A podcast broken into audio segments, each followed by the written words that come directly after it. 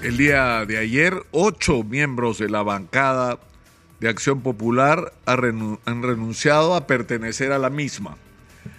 Con lo cual, Acción Popular se disminuye a, una bancada pequeña que si la crisis continúa está amenazada incluso con perder su condición de tal por no tener el número suficiente de congresistas para tener el derecho a una bancada. Y esto, como dijo Mesías Guevara, expresidente de este partido, eh, acá en Exitosa, revela, porque además hablamos con él antes de que se desatara el escándalo de las renuncias, revela, entre otras cosas, una profunda crisis moral en Acción Popular, porque eh, enfrentamos discusiones pues eh, de gente involucrada presuntamente en actos de corrupción, eh, de revelaciones que no terminan de completarse, porque tenía o no tenía Acción Popular o una facción de Acción Popular el Ministerio de la Producción.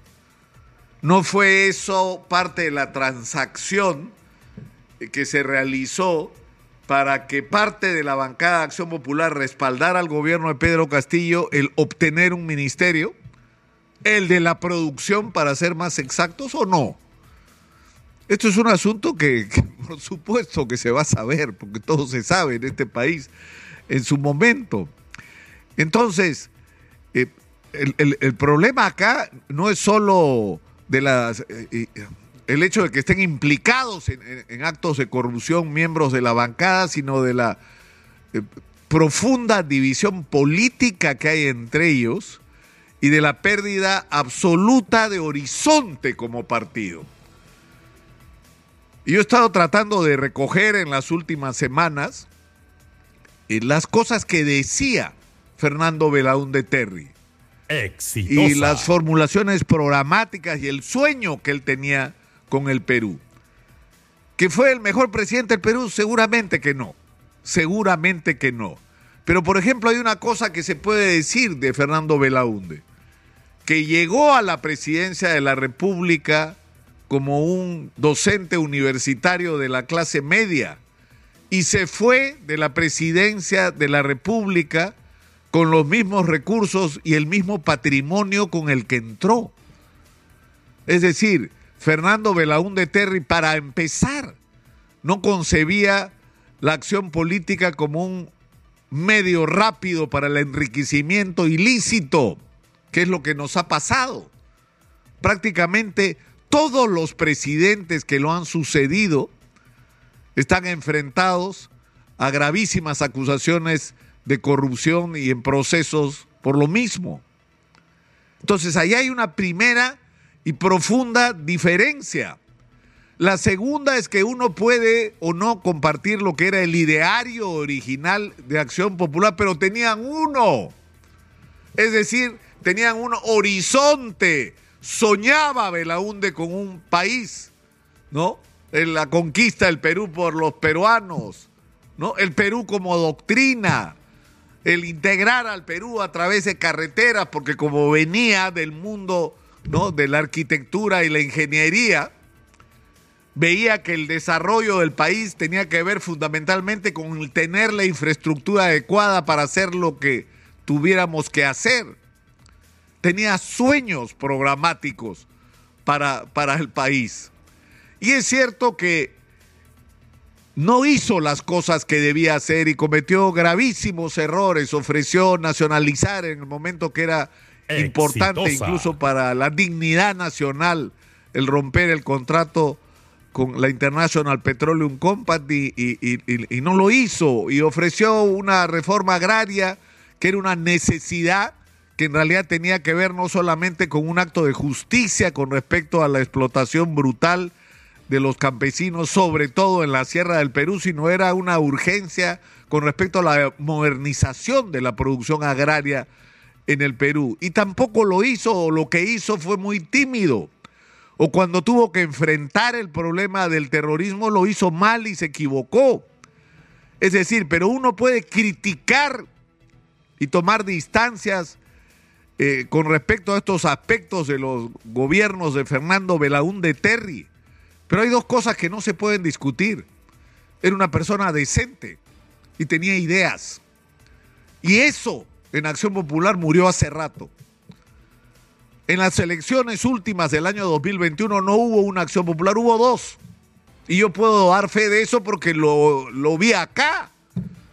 Habían dirigentes de Acción Popular que llamaban a votar por Keiko y había dirigentes de Acción Popular que llamaban a votar por el profesor Castillo. Era un partido dividido en dos, es decir, en un país confrontado, en un país polarizado, eran dos partidos en uno y lo son hace mucho rato y no lo quieren aceptar. ¿Qué es lo que puede unir a Mari Carmen Alba con Johnny Lescano en términos ideológicos? Nada. Ya no tienen nada que compartir, sino la añoranza y la fe tal vez de ambos, ¿no? En el legado de Fernando de Terry, pero de ahí para adelante, punto. Porque no hay nada más que los una. Porque, insisto, la crisis que hay hoy en Acción Popular, al igual que la que está ocurriendo en toda la clase política, no es solo una crisis moral. Los políticos se han corrompido. El poder es concebido o la política es concebida como un medio para enriquecerse. Llegas al municipio, llegas al gobierno regional o nacional para forrarte y para forrar los tuyos, no para resolver los problemas de los ciudadanos, ni para realizar los sueños o los programas o las ideas que te mueven, porque no te mueve ninguna idea que no sea esa, la de aprovecharse del poder. Entonces, yo creo que esto que está pasando en Acción Popular no es sino una señal más de lo que está pasando. Miren, eh, ¿cuántos les quedan? ¿Siete congresistas? ¿Ocho? No sé.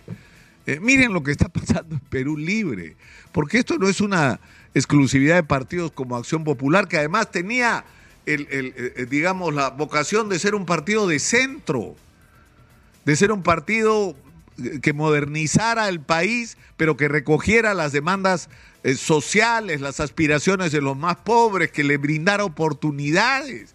La defensa que hacía durante el gobierno de Fujimori, fíjense ustedes, Fernando Belaúnde, de la educación pública le recordaba a Fujimori, a ver, ¿usted en qué colegio estudió? Ah, en el Alfonso Ugarte.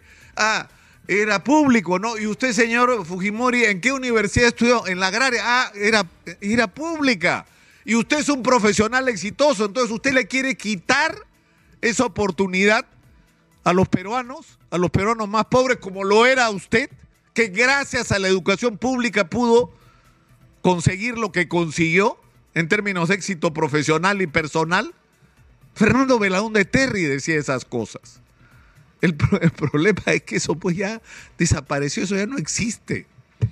Eso ya no existe. Ese, ese partido de centro que pretendía Acción Popular ha sido dinamitado. Es decir, un pedazo se ha ido con la izquierda, el otro pedazo y vota con la izquierda, el otro está pegado a la derecha y en algunos momentos por boca de Mari Carmen Alba hasta de la derecha más conservadora, cuando ninguno de los dos extremos tiene que ver con el legado de Fernando Belaúnde, pero lo que yo digo es que parte de una crisis general. Miren Perú Libre, ¿cuántos le quedan a Vladimir Cerrón? De los 37 que supuestamente había llevado al Congreso. Llegaron 37 porque se colgaron de la popularidad del profesor Castillo que había ganado liderazgo gracias a la huelga magisterial. ¿Qué tenían en común ideológicamente Pedro Castillo y Vladimir Cerrón? Nada, nada. Castillo era un candidato sin partido y Cerrón era un pequeño partido sin candidato.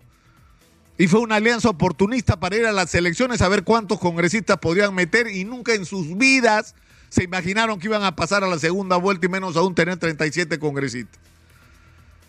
Y esa ilusión duró poco. ¿Cuántos le quedan a Vladimir Cerrón? 12 hoy día, no sé si mañana serán 12 ¿eh? de los 37. no sé si mañana serán 12 porque eso está pasando además con todos. Entonces, yo, yo creo que esto que está ocurriendo en el Congreso nos tiene que obligar una vez más a pensar qué diablos vamos a hacer para transformar a la clase política en el Perú.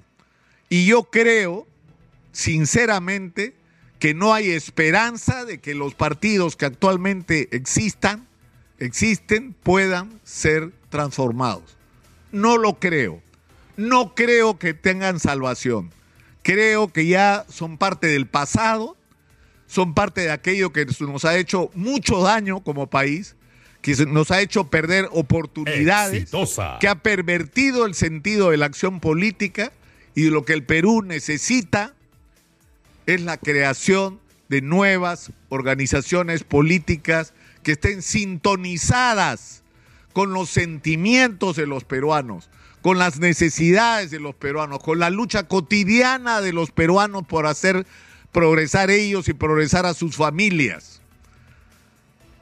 Que tenga sueños del país que queremos construir y ahí puedes tener diferencias sobre el papel del Estado o no en la economía que queremos construir, sobre si debemos seguir siendo un país primario exportador o vamos a jugarnos por la industrialización con la oportunidad extraordinaria que nos está dando la vida en este momento.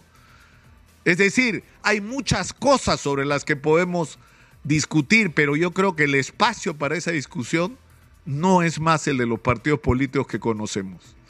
Que de alguna manera hay que dar la vuelta a la página y hay que mirar con coraje la urgencia de construir nuevos eh, espacios políticos, que además correspondan a la modernidad, que cambien la agenda nacional. No estamos discutiendo los problemas del Perú y cómo resolverlos. Estamos en cualquier cosa menos en los problemas de los peruanos y en el aprovechamiento de las extraordinarias oportunidades que tenemos. Discutimos de todo menos de eso, que es lo que le importa a la gente y lo que le debería importar al país. Y yo creo que todo este mensaje que nos está llegando del Congreso de la República debe llegar a la conclusión o hacernos llegar a todos a la conclusión que ha llegado la hora de que nueva gente que merezca más el lugar se haga cargo de la conducción del país. Nueva gente. Y a los políticos actuales hay que barrerlos.